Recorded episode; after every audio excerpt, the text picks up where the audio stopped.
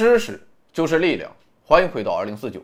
本节目由劳斯莱斯独家冠名播出，本节目音频由喜马拉雅独家播出。今天距二零二九年五月十九日晚，北京工人体育场个人演唱会还有三千二百七十七天。看节目送手机，华为已经全部送完了。最终统计结果比较惨淡。为了扭转局面，今天开始继续送苹果。首先登场是三部 iPhone 十一，文艺范十足的紫色，内存一百二十八 G。今天拼了，三部全都送出去。具体方式你懂的，不懂的老板那就算了吧。感谢老板大力支持。好了，开始今天的节目。在科学史上出现过很多的大骗局，比如李森科事件、黄禹锡事件、小宝方晴子事件。要想对这些事件有所了解，欢迎各位老板到喜马拉雅收听思考盒子的节目，跌宕起伏，精彩纷呈在此难以细数。而在商业史上，骗局那就更多了。比如斯坦尼斯刘夫斯基的送手机骗局，以及种种庞氏骗局，多到我一时半会儿都想不出来。甚至有人曾说，商业的本质就是欺骗。我还记得前几年，我遇到一个自称在俄罗斯做生意的哥们儿，他说让我加入他们的团队，还让我帮他找投资人。他说他们正在与俄罗斯政府谈判。要在中国和俄罗斯之间修建一条输气管道，预算一点五万亿人民币。我说哥们儿，你知道咱们国家一年的 GDP 它是多少吗？也就是十五万亿美元左右。你这一个项目就是全国 GDP 总量的百分之一点五，实在是有点太假了。他说咱这个项目大，管道那都是。高三米，宽五米，全球最大。对此，我也只能回答说：“你修的这不是管道，这他妈是地铁吧？这可是真事儿。”不过，甭管什么李森科还是黄禹锡亦或是乐视，我觉得和今天我们要说的这个故事比起来，可就有点小儿科了。因为今天这个大骗局，可是通吃科学界。商业界与政治界，你可以说它是打着造富神话的科学骗局，也可以说是披着科学外衣的商业骗局。总之，在一系列强大权威的推动下，终于酿成了硅谷历史上最大丑闻。那么，这段故事究竟是怎样的呢？欢迎收看大型娱乐节目《回到2049》第五季第二十二集。血检魔女伊丽莎白·霍尔姆斯的惊天骗局。今天的主人公是一位女性，名叫伊丽莎白·霍尔姆斯。从这个姓氏，我们就可以看出来，她出身不凡。因为霍尔姆斯的英文是 Holmes，它的另一个翻译便是福尔摩斯。据说最早把柯南·道尔的文章。翻译到中国的是一位福建人，所以福尔摩斯这一经典翻译便诞生了。伊丽莎白的祖辈是美国著名的弗莱施曼酵母公司的创始人查尔斯·弗莱施曼。后来，弗莱施曼的女儿嫁给了一位名叫克里斯蒂安·霍尔姆斯的年轻军医，这位军医便是伊丽莎白爷爷的爷爷。老霍尔姆斯一生战功赫赫，在退役后更是筹建了辛辛那提总医院与辛辛那提大学医学院，可谓是名利双收。遗憾的是，家财万贯经不住一个败家子儿霍霍，最终伊丽莎白的曾祖父败光了大部分家产。不过，即便如此，小时候的伊丽莎白也是在老霍尔姆斯。与弗莱施曼的故事中耳濡目染度过的。另一方面，虽然爷爷家这一边家道中落，但老爷家这一面却很是厉害。伊丽莎白的老爷曾是西点军校的高材生，而他的父母则都是在美国政府部门工作。可以相信，有着这样的家世背景，伊丽莎白从小就有着远大的志向，而不是像黄博士那样梦想去开拖拉机。据说，在伊丽莎白九岁的时候，他又说他将来要做亿万富翁，还要嫁给美国总统。一个小女孩啊，有这样美好的愿望是十分正常的。毕竟她小时候对美国总统的印象可是里根、老布什、克林顿，还有那遥远且神秘的肯尼迪、尼克松。她是怎么也不会想到啊，美国总统还有特朗普这种货色。要不打死他啊，她也不能愿意嫁给美国总统。总之，不论怎样，小小的伊丽莎白。一直为了自己的梦想不曾放弃。他的梦想很简单，就是赚钱，赚更多的钱，赚成世界首富。要说这个伊丽莎白，她与我们中国也颇有渊源。由于她从小便学习汉语，所以在高中时期便进入了斯坦福大学位于北京的汉语夏校。二零零二年，伊丽莎白也顺理成章的。成为了斯坦福大学的一名大学生。上大学学什么专业呢？这时候，伊丽莎白认为自己赚钱应该是没有什么问题，那就顺带着造福一下人类。一些年龄比较大的老板啊，应该有印象，在世纪之交之时，生物工程专业是十分火爆的，于是生物工程也成为了伊丽莎白的选择。而且万分幸运的是，由于这个小姑娘她天生机敏，而且野心勃勃，有点赵敏的感觉，于是她获得了时任斯坦福大学工程学院副院长钱宁·罗伯逊教授的赏识。这位罗伯逊教授啊，可不是个一般人物，他在当时的生物工程界具有着巨大的影响力，在两千年的时候。还被一家野鸡杂志评为影响世界的一百个人。妥了啊，接下来伊丽莎白就开始跟着罗伯逊教授混了。虽然他还那么的样，但是有了罗伯逊教授的加持，伊丽莎白得以在第一时间了解生物工程领域最前沿的理论与技术。有道是，一个人的命运既要靠自我奋斗，同时。也要考虑到历史的进程。就在二零零三年，历史的进程到来了。在这一年，非典疫情席卷亚洲。也正是此时，伊丽莎白正在新加坡实习。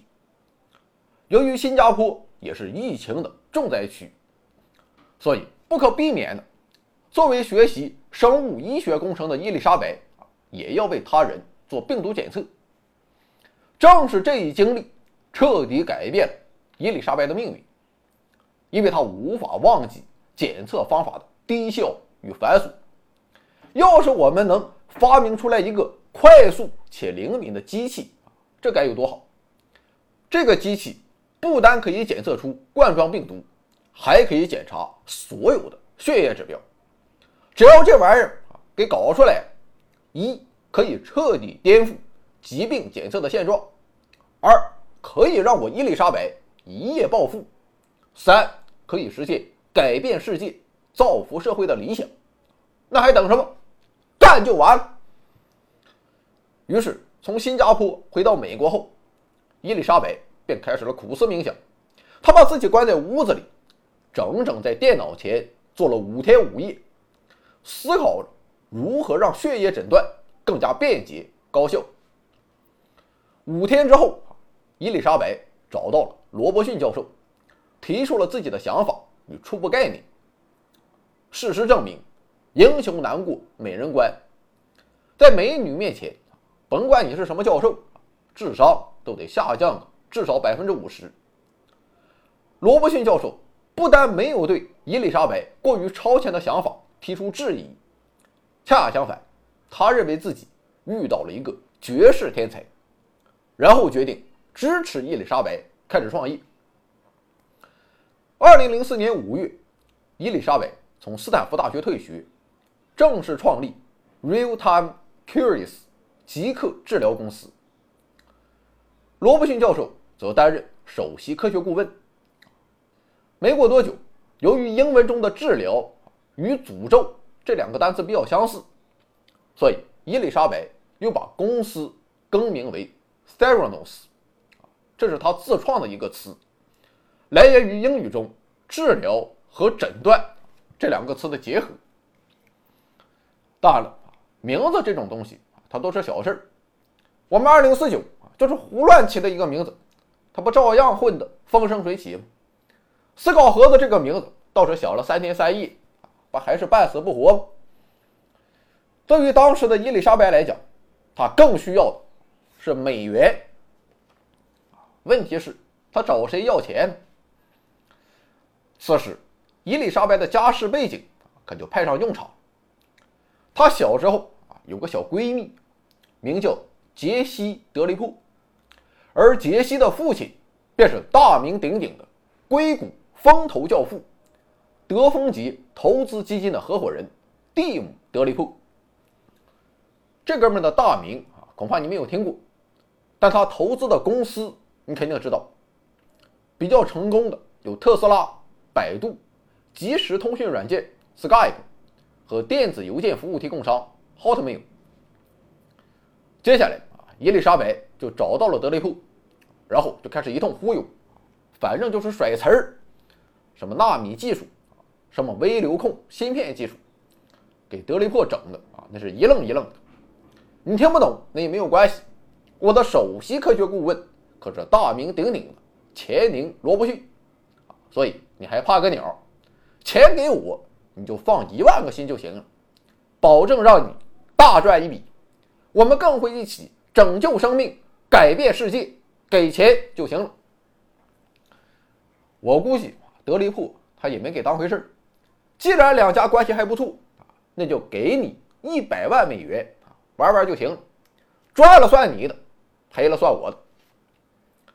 但事实上，问题不在于。德利库掏多少钱？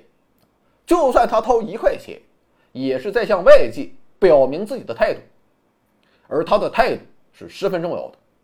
其他手握重金却找不到项目的投资者，突然看到德利库投了这么一个东西，那也是甭管懂不懂，马上蜂拥而至。况且还有钱宁、罗伯逊的背书，就算项目不靠谱，割一茬韭菜再跑，那也来得及。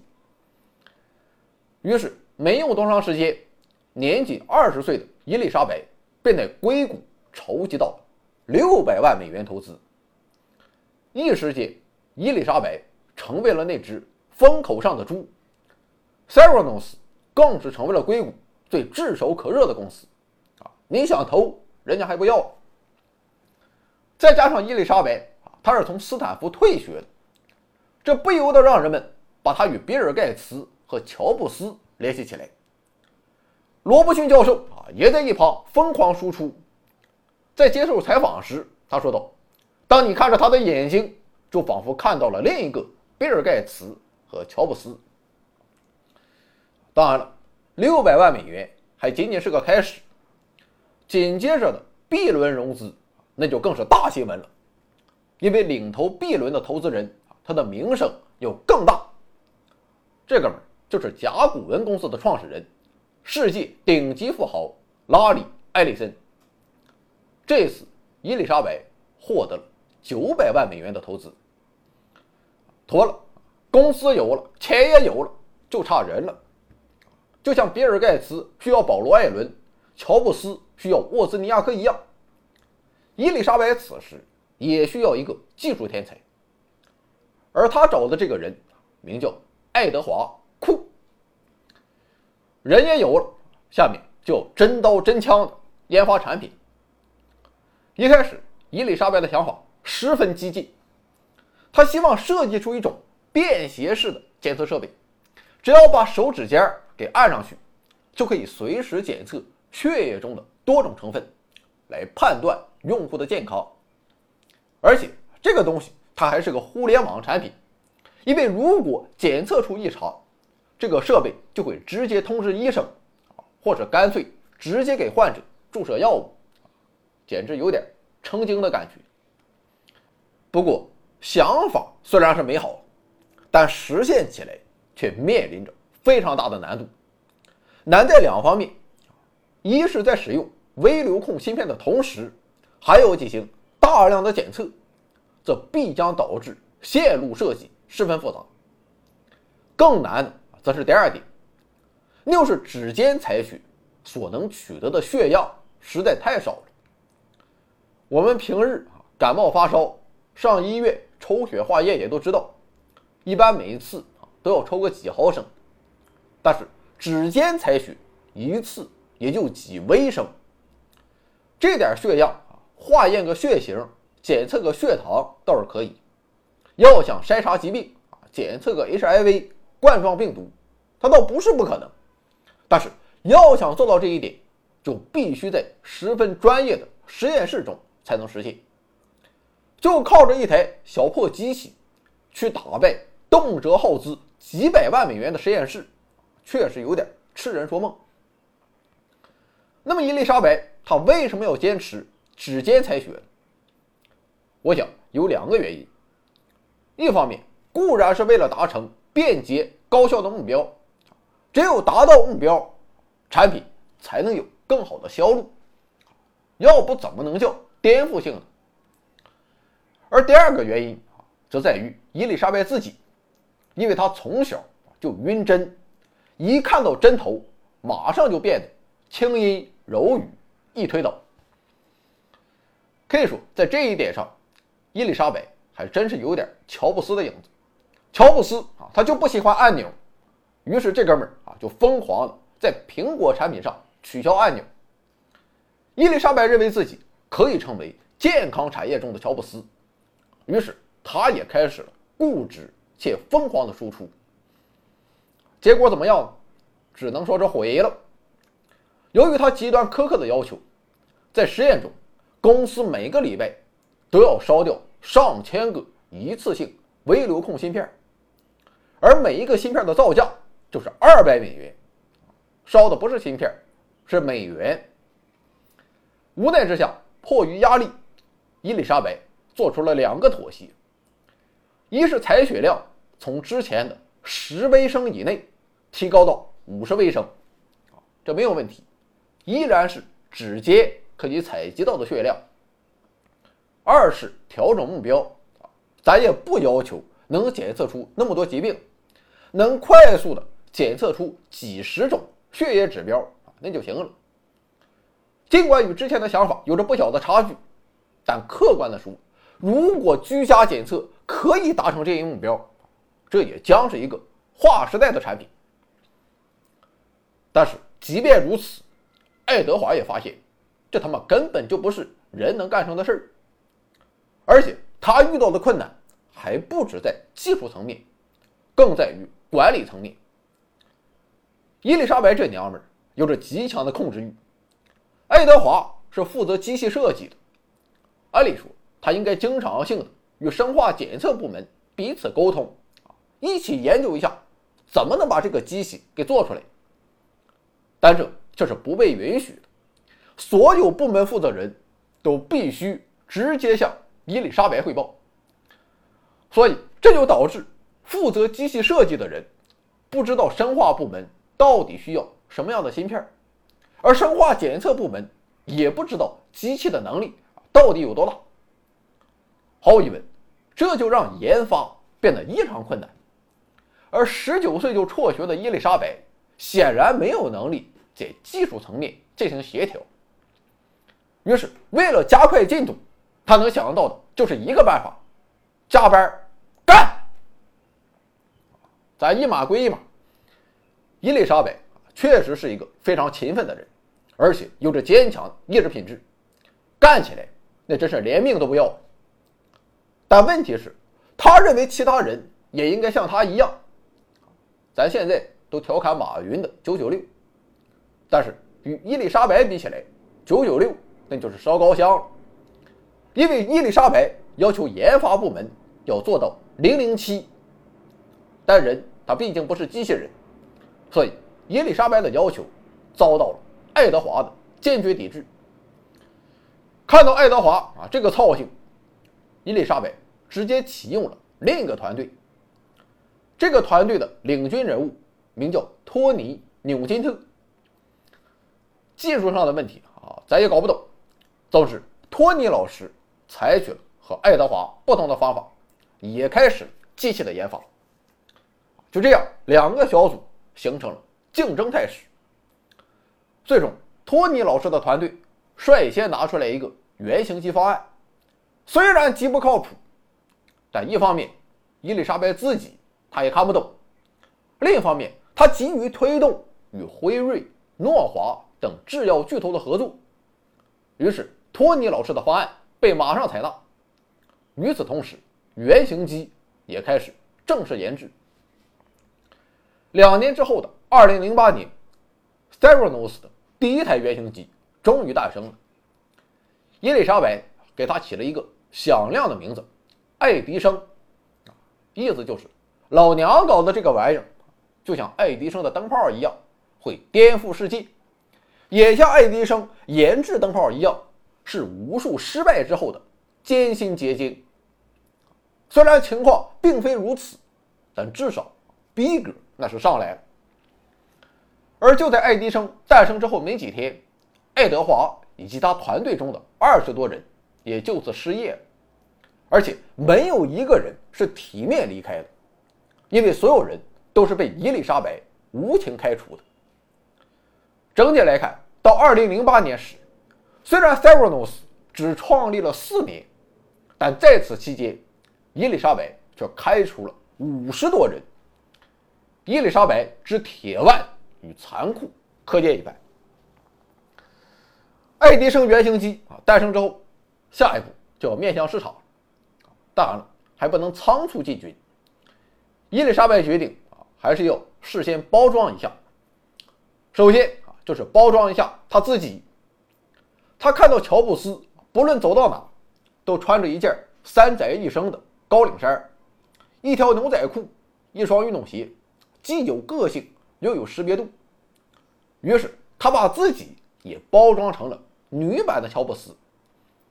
从此，只要伊丽莎白出现在公众视野中，人们看到的也是一件黑色高领毛衣和一条休闲裤，也不知道他的脖子刺不刺挠。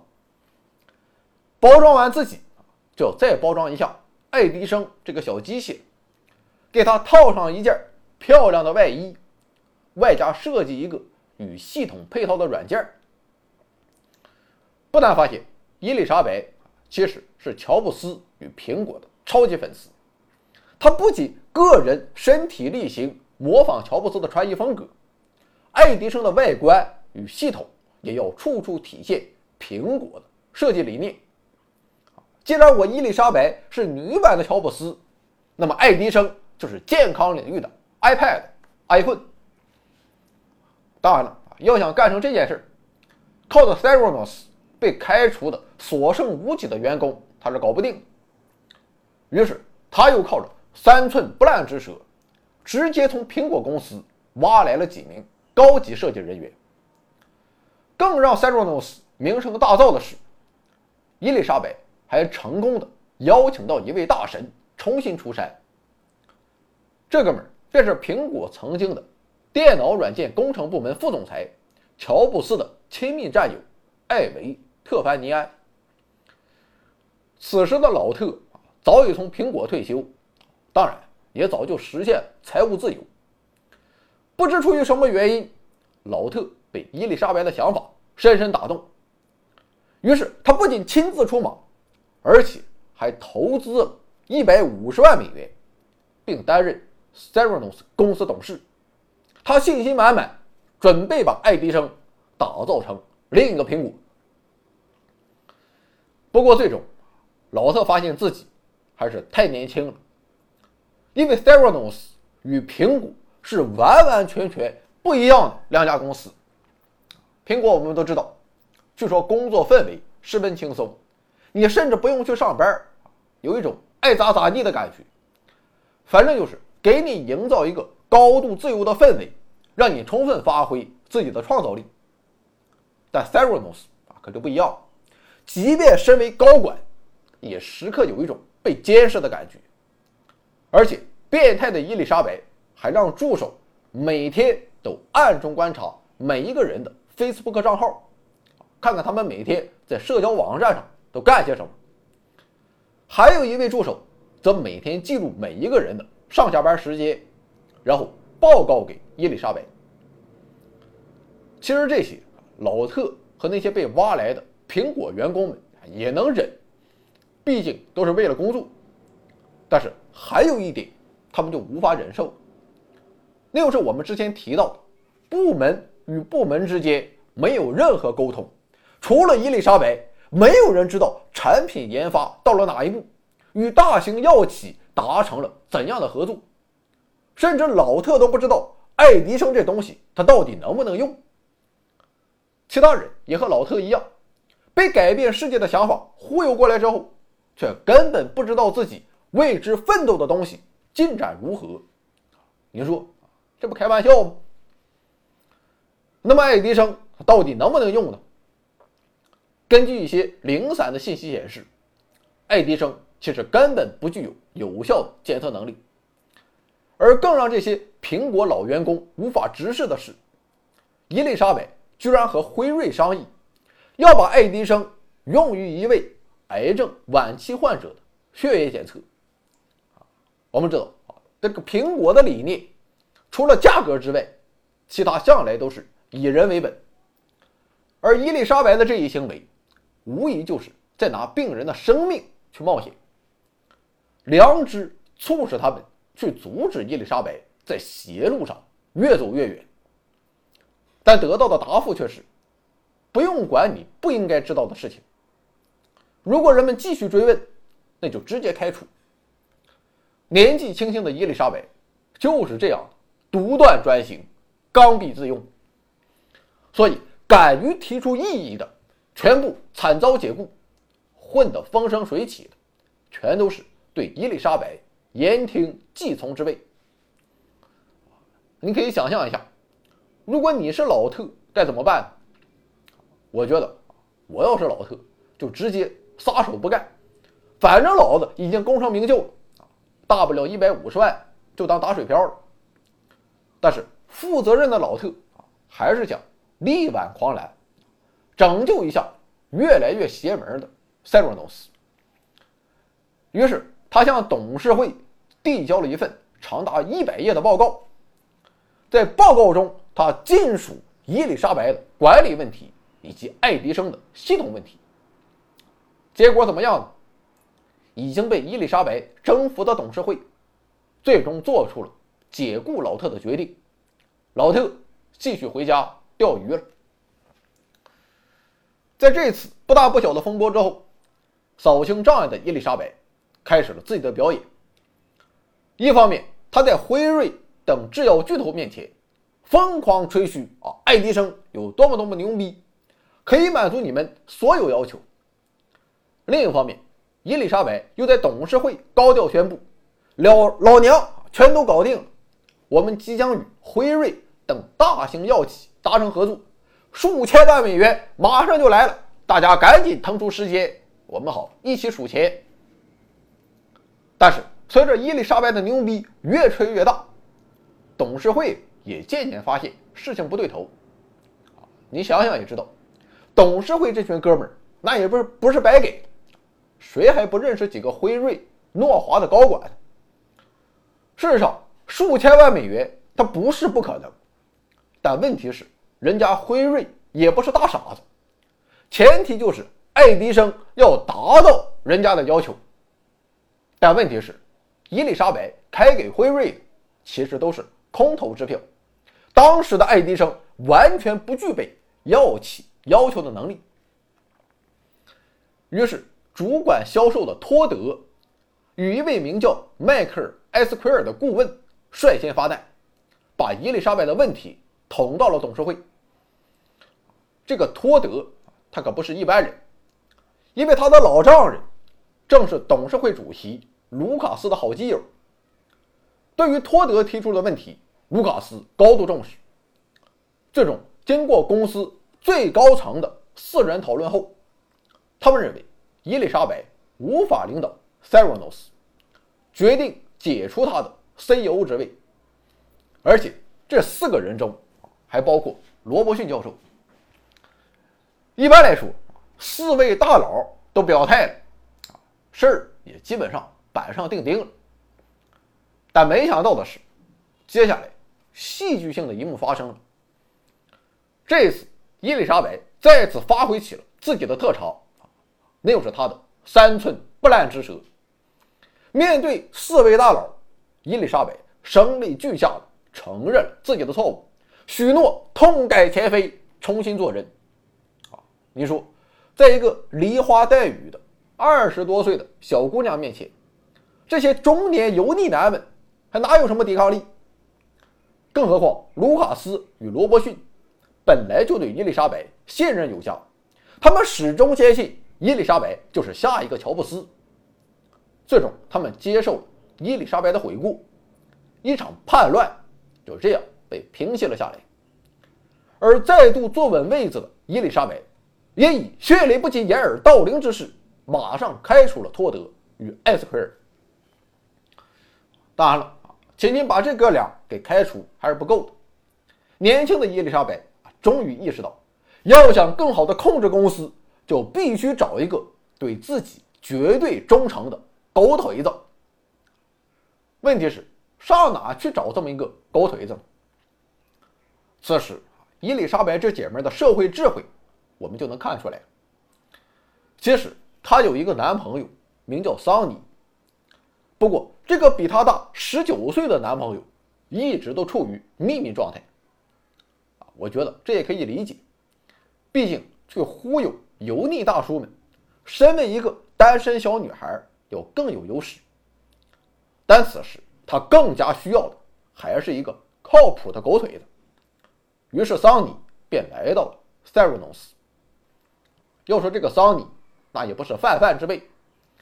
这哥们儿曾是微软的软件工程师，在两千年前后，也就是互联网泡沫最大的时候，桑尼和两个朋友开发了一款 B to B 软件。而在泡沫破碎之前，他们成功的把自己的公司卖给了硅谷一家巨头，桑尼从中获益四千万美元。然后这哥们儿。就开始去学校学习了。去到哪呢？正是北京的斯坦福汉语下校。于是就这样，伊丽莎白结识了桑尼。在伊丽莎白眼中，桑尼那是货真价实的高富帅。更为重要的是，伊丽莎白被桑尼神奇的创业经历所深深吸引。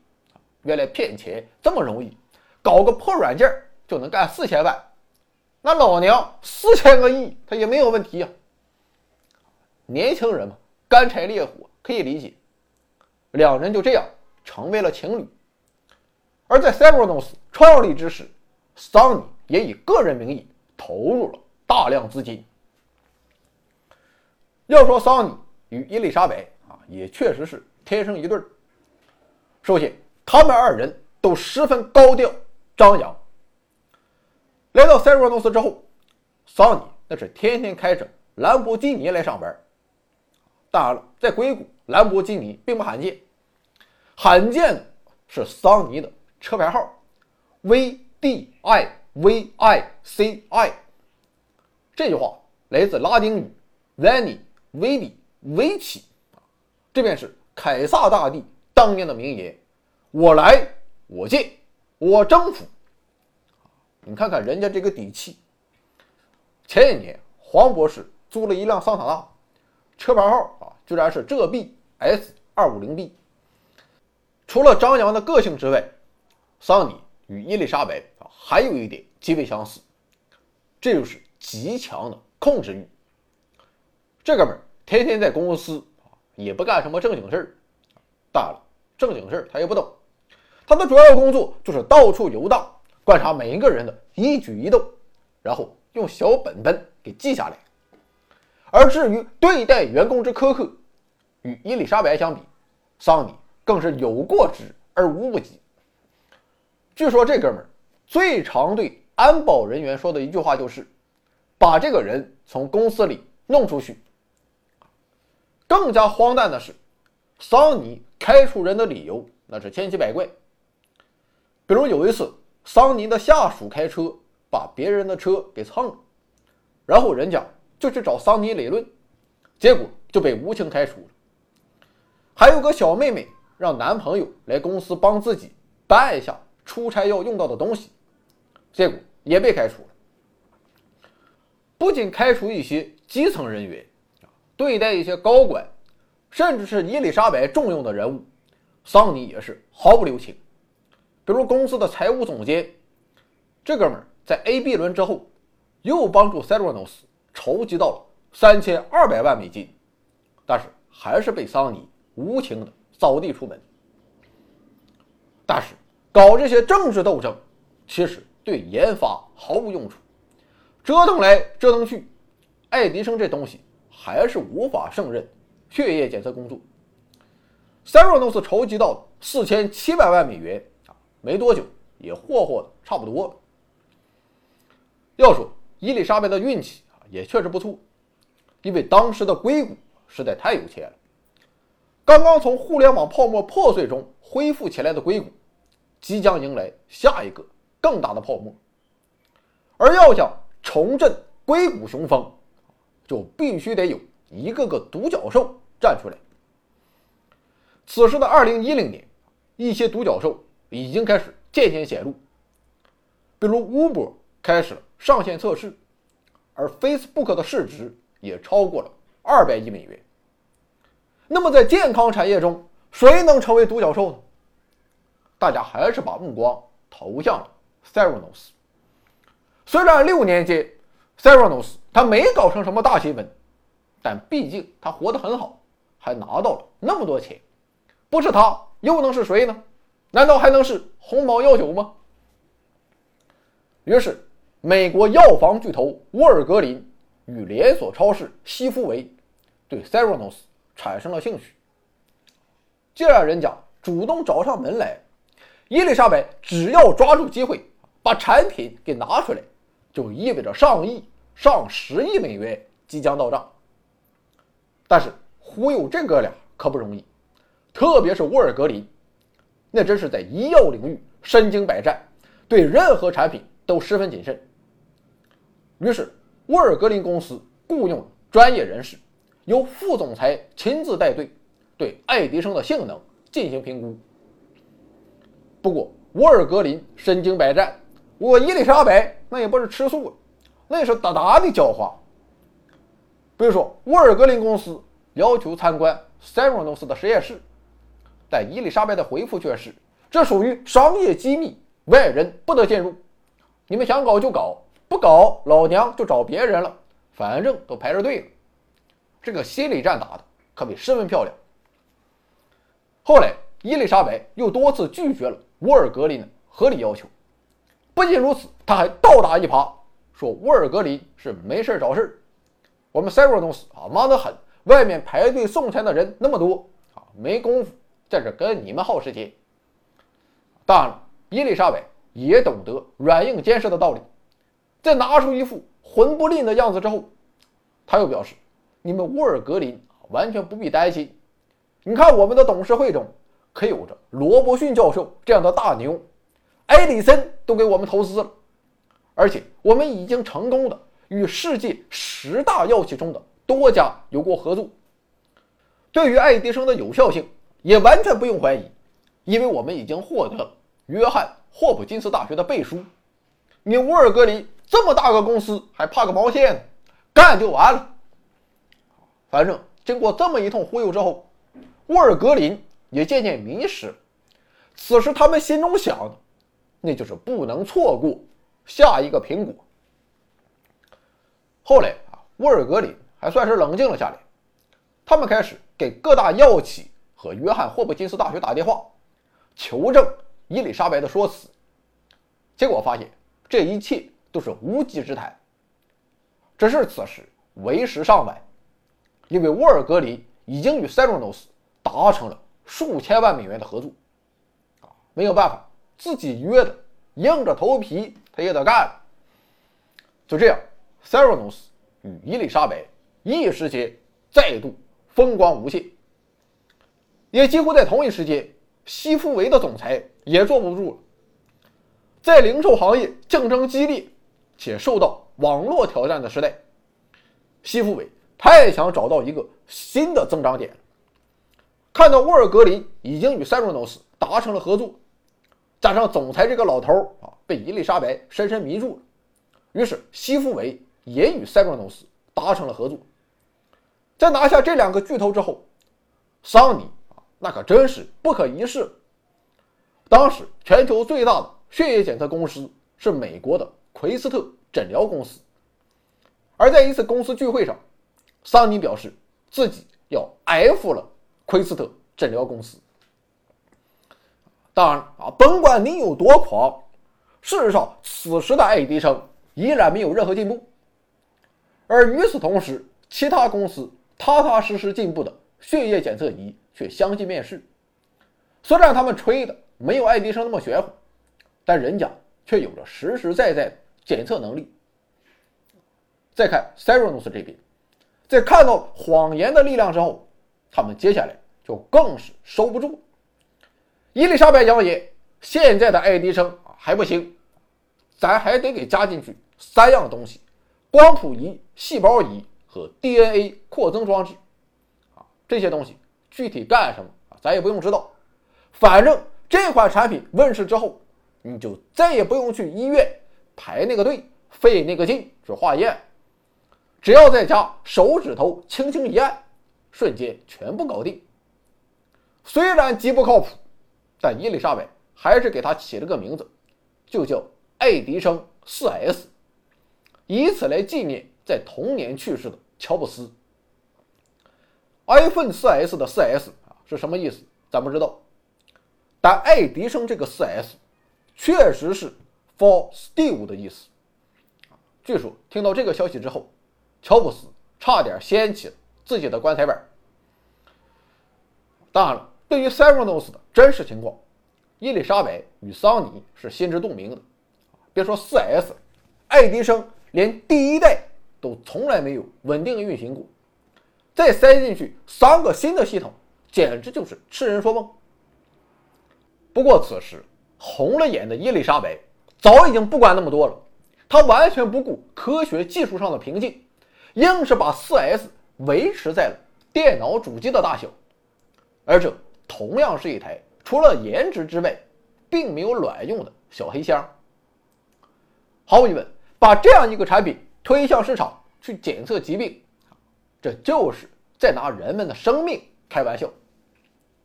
好在赛 r 公司内部啊还是有良知存在的，这哥们儿便是有着三十多年生物检测经验的伊恩·吉本斯。此时的老伊已经六十多岁了，寻思有一份稳定的工作，能养家糊口也就满足了。但是丰富的经验告诉他，爱迪生这破玩意儿，它就是个塑料壳子。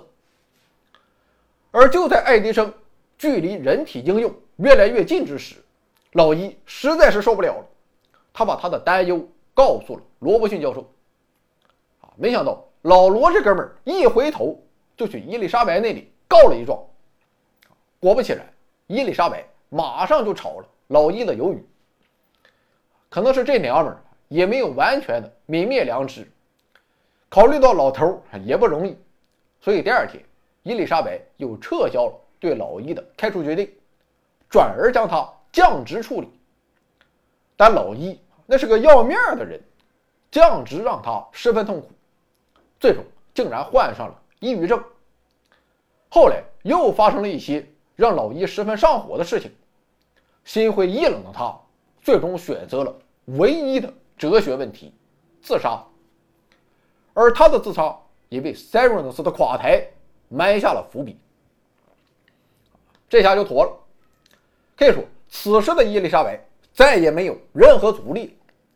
虽然 4S 就是个塑料壳子，但伊丽莎白。依然底气十足，因为在他的背后是那么多光鲜亮丽的大佬们。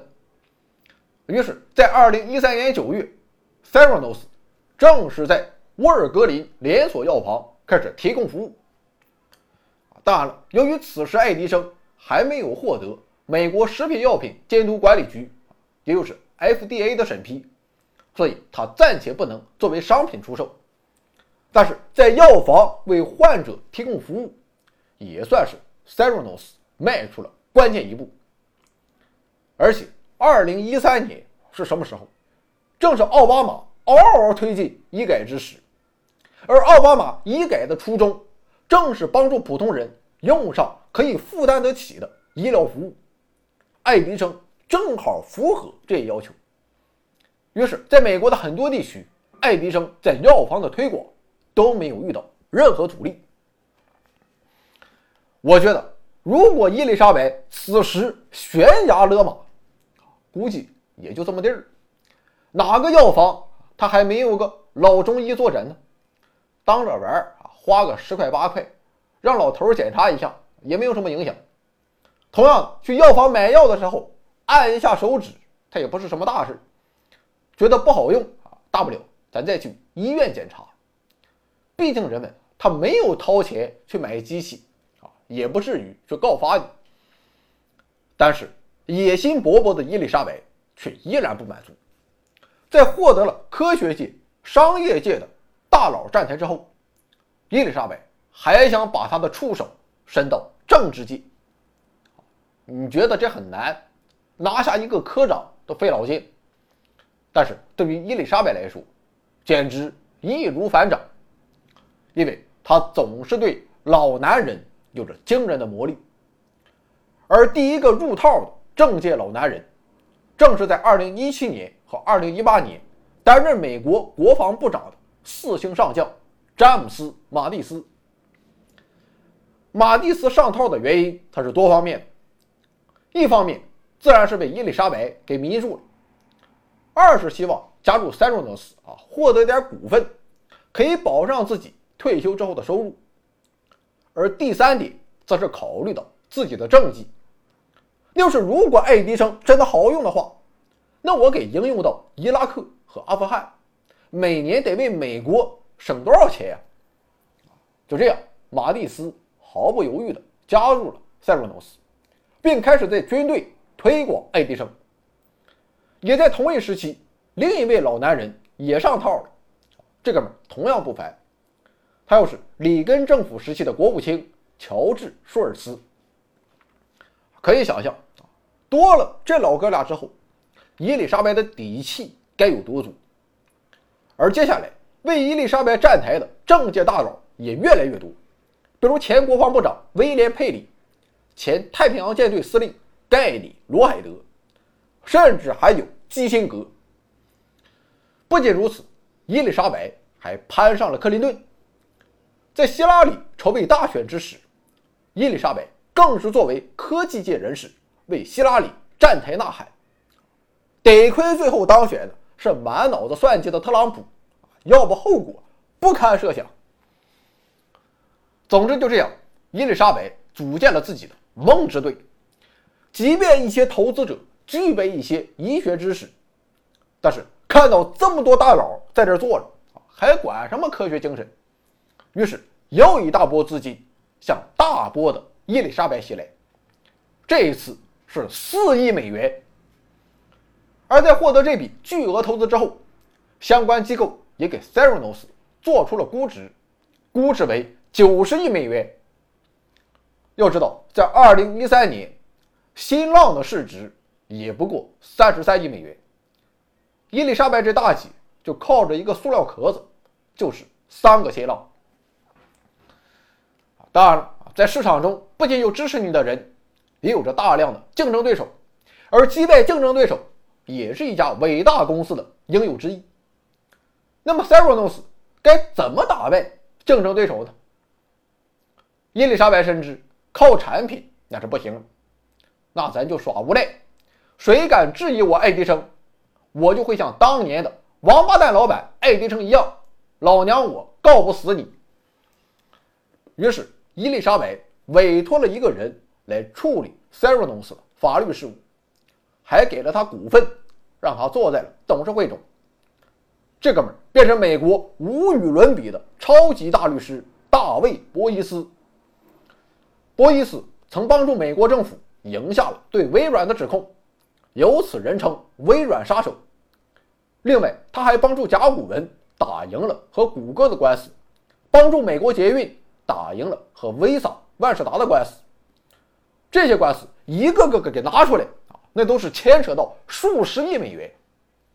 可以说，有了博伊斯的加入，再也没有人敢对 Theranos 说三道四了。到此为止，伊丽莎白的偶像天团彻底打造完毕，希拉里、基辛格都来站台了，你还想要谁？再来那就得是外星人。妥了！如此一来，血溅魔女终于要。走出硅谷，走向更大的舞台了。第一步是舒尔茨帮助伊丽莎白卖出去的，借助着舒尔茨的人脉，二零一三年，伊丽莎白得到了《华尔街日报》的专访。没过多久，《财富》杂志的大记者罗杰·帕罗夫也注意到了伊丽莎白。鉴于女权主义在美国的声势越来越大，罗杰感觉自己。抓到了一个典型，就这样，伊丽莎白登上了《财富》杂志的封面，题目起的那更是牛逼，The CEO is out for blood，为血而生的首席执行官。随后，《福布斯》杂志也以封面的形式报道了伊丽莎白。由于伊丽莎白持有 Theranos 百分之五十的股份，所以《福布斯》也将伊丽莎白。以四十五亿美元的身价，排进了福布斯美国四百富豪榜，并将其誉为史上最年轻的白手起家的女亿万富豪。要知道，当年我们的川普同志的身价也只是三十二亿美元。杂志、报纸等纸媒宣传完了之后，CNN 等电视媒体又蜂拥而至。可以说，那段时间，伊丽莎白。没忙别的，就是照相。而在二零一五年，伊丽莎白更是被《时代》杂志评为二零一五年最具影响力的一百人，以及改变世界的女科学家。伊丽莎白终于成为了女版乔布斯，和克林顿、马云坐在一起谈笑风生，自然也就不在话下。与此同时，借助着自己强大的广告效应。以及美国遍地都是的沃尔格林药房，爱迪生更是席卷全美。为了以后正式的销售铺平道路，忽悠完政商界大佬之后，伊丽莎白终于对老百姓下手了。他整了一个十分打动人心的广告语：“没有人需要在一切太迟之前跟所爱之人告别。”意思就是用了我这个玩意儿。就可以检测出你潜在的疾病，没病啊都能给你找出病来，而且咱这个东西便宜，不遭罪，手指一按尽在掌握。为什么这么厉害呢？因为爱迪生可以一下提供二百多种血液检测服务，反正就是往天上吹。但有道是纸是包不住火的，这世上也总有为民请命、舍身求法的人。所以，我们的故事到这里也该出现反转。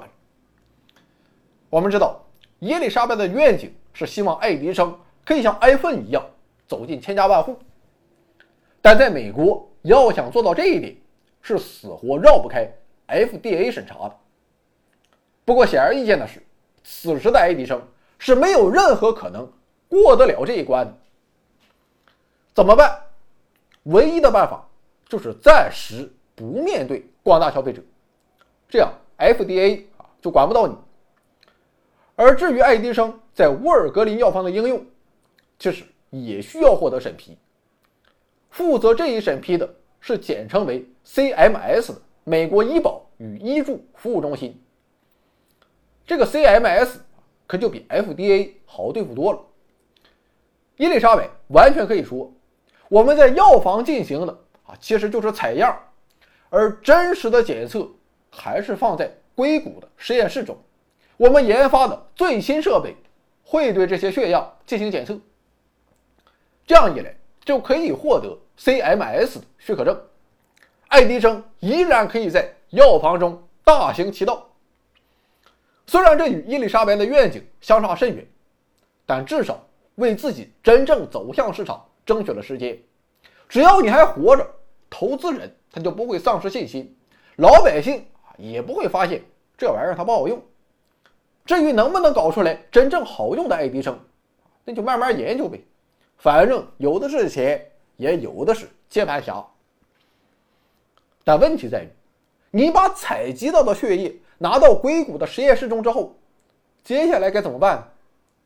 人家花钱检测完了，都在等着结果，你还号称爱迪生 4S 能检测出二百多项血液指标，这个结果你又靠什么给出来呢？要说伊丽莎白，那也真是有招。既然爱迪生与爱迪生 4S 都不行，反正在实验室，别人也不知道。于是他就大量购买了西门子的血液检测仪器，来为患者提供检测结果。有意思的是，这个西门子正是伊丽莎白口中要打倒的传统检测方法。但这里还有个问题，那就是。对于西门子这些设备来说，指尖采血的血量实在太少了，扔进去机器它压根儿就没有反应，这该怎么办？还是伊丽莎白想出了招，那就是对血液进行大幅度稀释。指尖采血一下五十微升，而传统检测方式一下至少几毫升，把血液稀释到如此程度啊！你用脚后跟去想。都会知道检测结果一定十分离谱。就比如说对梅毒的检测，按照伊丽莎白的方法，只能检测出百分之六十的阳性患者，这就意味着有超过三分之一的梅毒携带者会错误地认为自己没病，然后导致病毒的进一步传播。不过，即便如此，在面对 CMS 的检查时 c e r o n o s 还是把这些西门子的设备。给包装成了爱迪生，以此成功的蒙混过关。所有这一切，实验室负责人埃兰比姆都看在眼里，记在心里。他曾不止一次的向伊丽莎白表示出自己的担忧。他说：“得不到审批事小，关键是病人们获得了错误的检测结果，就会进一步导致采取错误的治疗方案，这不是杀人吗？”但是每当这个时候，伊丽莎白和其他高管们就开始含糊其辞的打起了太极。终于，埃兰忍无可忍，这不仅是良知的驱使，同时埃兰也深知将来不管搞出了什么乱子，我这个实验室主任都有着不可推卸的责任。于是他选择了辞职，而且艾兰还留了一个心眼儿，那就是他把曾经那些。上报实验错误的邮件，都向自己的邮箱转发了一份，好在东窗事发之时证明自己曾经的清白正直。遗憾的是，在埃兰辞职之后，桑尼通过技术手段发现他的小伎俩，于是要求埃兰删除邮件。埃兰他不想这么干，想打官司维护自己的隐私，但是考虑到 s e r o n o s 的律师啊。可是大名鼎鼎的博伊斯，所以他还是放弃了抵抗。与此同时，同在实验室工作的泰勒·舒尔茨也因为良心不安，选择了辞职。而这两个人的辞职，便为塞若诺斯的垮台点燃了导火索。二零一五年，一位名叫亚当·克雷伯的病理学家，在自己没人看的博客上发表了一篇文章。在这篇文章中，他提出了自己对 s e r o n o s 的质疑。事实上，他的质疑并没有什么过硬的根据，无非就是两点：一是他不相信指尖采血检测疾病可以被一个十九岁的辍学生给攻克；二是这个辍学生，这个坐拥九十亿美元财富帝国的搞医疗设备的辍学生，居然只发过一篇论文。而且这篇论文还发表在一个野鸡期刊之上。要知道，医疗行业毕竟不同于互联网，你马云可以是杭州师范毕业的，有没有论文那没有关系，但你执掌医疗产业帝国，怎么可能一点学术造诣他都没有呢？就好比是二零四九的刘司机，其实连字儿他都不认识这不是开玩笑吗？好巧不巧，亚当这个破博客啊，一直无人问津，但偏偏这篇文章被一个名叫理查德·福伊兹的哥们儿给看到了。这个福伊兹曾经和 c e r o n o s 打过一场官司，为此赔了二百万美元。这哥们心眼极小，睚眦必报，就等着机会捅伊丽莎白一刀，所以就天天在网上关注着任何。有关 s e r o n o s 的消息，所以亚当的博客被发现，其实也不是巧合。在看到这篇文章之后，福伊兹马上联系了亚当，二人一番交流之后，愈发感觉 s e r o n o s 肯定有什么猫腻儿，这进一步坚定了福伊兹搞垮 s e r o n o s 的决心。但是福伊兹他没有证据，那么证据从何而来呢？只能上网继续找。要说福伊兹这哥们儿也真是锲而不舍，为了寻找证据，他居然连求职网站领英都不放过。事实证明，他的选择是对的，因为在领英上，他看到了正在找工作的艾兰。看到艾兰的简历后，福伊兹就纳闷了：在一家火热公司担任实验室主任的艾兰。为什么选择辞职呢？看来 s e r o n o s 果然有问题。于是，他便在领英上向艾兰发送了私信。医生出身的福伊兹很快获得了埃兰的信任。而在他们的第一次电话中，福伊兹就表示：“咱哥俩都是医生，当年学医的时候，我们也都宣读过希波克拉底的誓词，就是不损害病人。所以，哥们儿。”如果塞罗诺斯真的在损害病人的话，那就把你知道的告诉我吧，咱们一起搞垮伊丽莎白和塞罗诺斯于是埃兰便把真相告诉了福伊兹。当然了，仅凭艾兰的一面之词，他们是不可能扳倒拥有王牌律师的 s e r o n o s 他们还需要更多的援助。这次，福伊兹想到了媒体。于是他联系了曾经有过几面之缘的《华尔街日报》记者，两次普利策奖得主约翰·卡瑞尤。记者我们都知道，一心就想搞新闻，而且最好还是大新闻。而福伊兹说起的事情，正是这样名副其实的大新闻。于是卡瑞尤主动联系了艾兰，在从艾兰那里了解到情况之后。卡瑞尤彻底坐不住了，看来老夫就要亲手扳倒一家估值九十亿美元的大公司了。啊，万幸的是，这家公司还没有上市，也就是一些投资人大佬被割了韭菜。这要是上市了，得多少老百姓赔的血本无归。接下来，确凿的证据也现身了，那就是埃兰通过美国的吹哨人法案，恢复了之前被删除的邮件。但是卡瑞尤还是不满足，他想要的是一击致命。于是他又联系上了另一位辞职者，这便是我们刚才提到的泰勒·舒尔茨。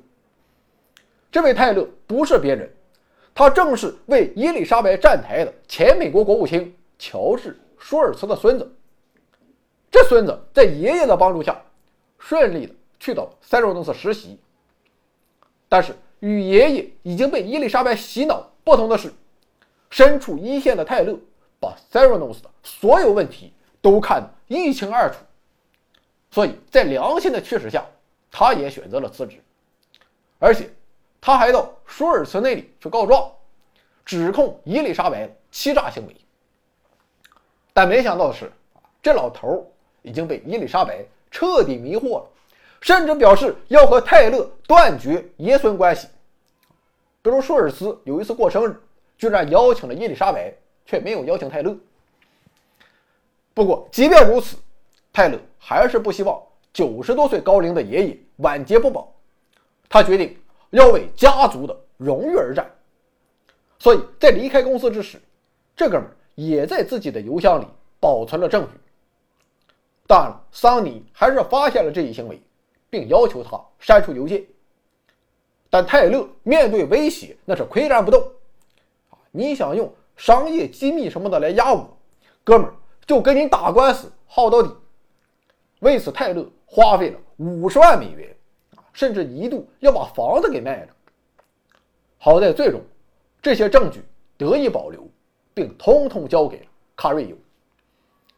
万事俱备。只欠东风，这个东风就是切实证明一下爱迪生确实不好用。于是卡瑞尤前往塞浦路斯提供服务的亚利桑那州，并找到了几位体验过爱迪生的医生和病人。果不其然，医生表示爱迪生不靠谱，很多时候爱迪生给出的结果都与经过实践检验的传统方法所给出的结果大相径庭。而一些病人那就更是气愤了，他们贪图小便宜，在药房里试验了爱迪生，结果爱迪生告诉你，你完了，你病入膏肓了。然后这些人便跑去大医院，花费数百、数千美元再做一次测试，结果得到的答复却是，你啥病没有，可能就是精神不太正常。你想想，这些花了冤枉钱、耗费了时间的人们，他能不气愤吗？于是，在得到了这些信息之后，卡瑞尤与一位医生准备亲身实践一下。他们首先在沃尔格林药房完成了爱迪生的抽血，然后马上跑到另一家大型传统血检机构进行了验血，然后两份报告进行对比，果不其然，差距之大，难以想象，谁对谁错一目了然。这下可就全乎了。卡瑞尤决定将这一切公诸于众。不过，按照行业规定，在公开发表之前，卡瑞尤还要给塞罗诺斯一个自证清白的机会。当然了，塞罗诺斯他无法做到这一点，于是他们便开始了拖延时间战术。首先是博伊斯向卡瑞尤以及《华尔街日报》发起了诉讼威胁，然后是桑尼。几乎找到了所有的前员工，威胁他们闭紧自己的嘴。在这一过程中，虽然有人表示了屈服，但最重要的证人埃兰与泰勒却坚持了下来。不过，此时卡瑞尤面前还有一个巨大的障碍，这就是他的大老板李文迪的前夫，美国传媒大亨默多克。为什么说默多克他是个障碍呢？因为在 Serenos 的众多投资者中，默多克正是那位最大的金主。这哥们儿一下就投了一点1.25亿美元。可以想见，如果卡瑞尤的消息一经发出，自己老板的1.25亿美元马上就打水漂了。事实上，Serenos 也曾多次联系默多克。希望他可以大事化小，小事化了，咱不能跟钱过不去，是不是？但最终，默多克还是选择支持卡瑞尤。原因很简单，那就是我默多克就是搞新闻的，我能有今天，全得益于四个字：新闻自由。所以别说一点二五亿了，就是一百二十五亿又能如何？我依然要捍卫新闻自由。二零一五年十月十五日，《华尔街日报》发表了卡瑞尤的文章。接下来，又是似曾相识的一幕：福布斯、财富、时代周刊等媒体马上闻风而动。不过这一次，他们却是把自己曾经亲手推向神坛的伊丽莎白打入了地狱。与此同时，FDA 与 CMS 也马上介入。展开了对塞罗诺斯的调查，塞罗诺斯的实验室被关停，并禁止其再从事任何与血液检测相关的服务。而卡瑞尤这边也没有给伊丽莎白任何喘息的机会，他继续发表文章，开始穷追猛打。而伊丽莎白身后的政界大佬们，一个个更是人精，他们为了明哲保身，纷纷与伊丽莎白与塞维诺斯划清界限，就连大律师博伊斯也站在了法庭上，厉声斥责塞维诺斯与伊丽莎白的种种不端行为。而桑尼这个狗腿子，也在此时选择了与伊丽莎白分道扬镳。一夜之间，伊丽莎白的四十五亿美元身价瞬间清零。他的春秋大梦终于彻底破灭了。好了，今天的故事到此就讲完了。要说有什么感想，也没有什么感想，无非就是让我们再度认识了这个世界的疯狂，让我们再度见证了一场官场、商界和学术界的媾和。这事儿少见吗？我认为不但不少见，恰恰相反，它遍地都是。只是程度有所不同而已。甚至我们每一个人都在无意间参与到了一桩桩精妙的骗局之中。或许我们自己就是谎言本身，也或许谎言与真相总是难以区分的。正如曾经一个克里特岛人告诉世人他是说谎者一样，让人类为此苦苦思索了几千年。这没办法，人类社会就是如此。我们所能做的，或许就是在追求理想之时，不放弃自己的良知。而伊丽莎白显然没有做此选择。在塞罗诺斯刚创立之时，二十岁的伊丽莎白在自己的办公桌上写下了这样一句话：“当你知道你不能失败的时候，你会做什么？”他的答案是 everything。那么你的答案又是什么呢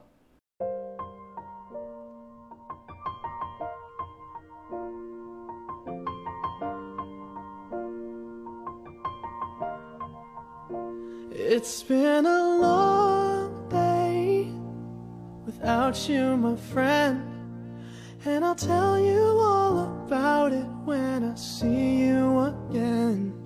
We've come a long way from where we began. Oh, I'll tell you all about it when I see you again. When I see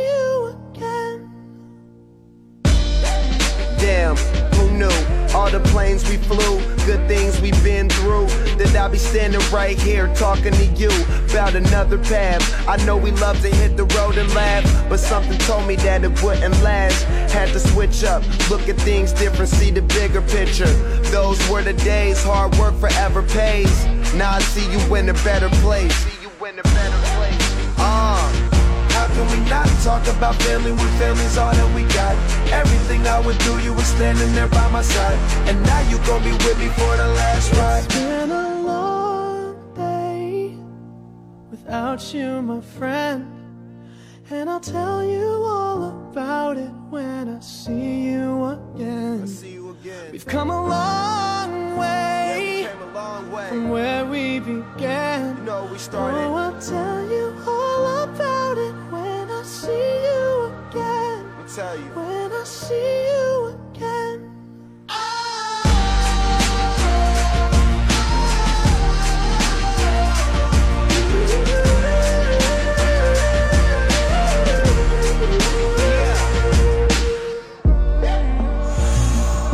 First you both go out your way and the vibe is feeling strong and what's small turn to a friendship, a friendship turn to a bond and that bond will never be broken, the love will never get lost.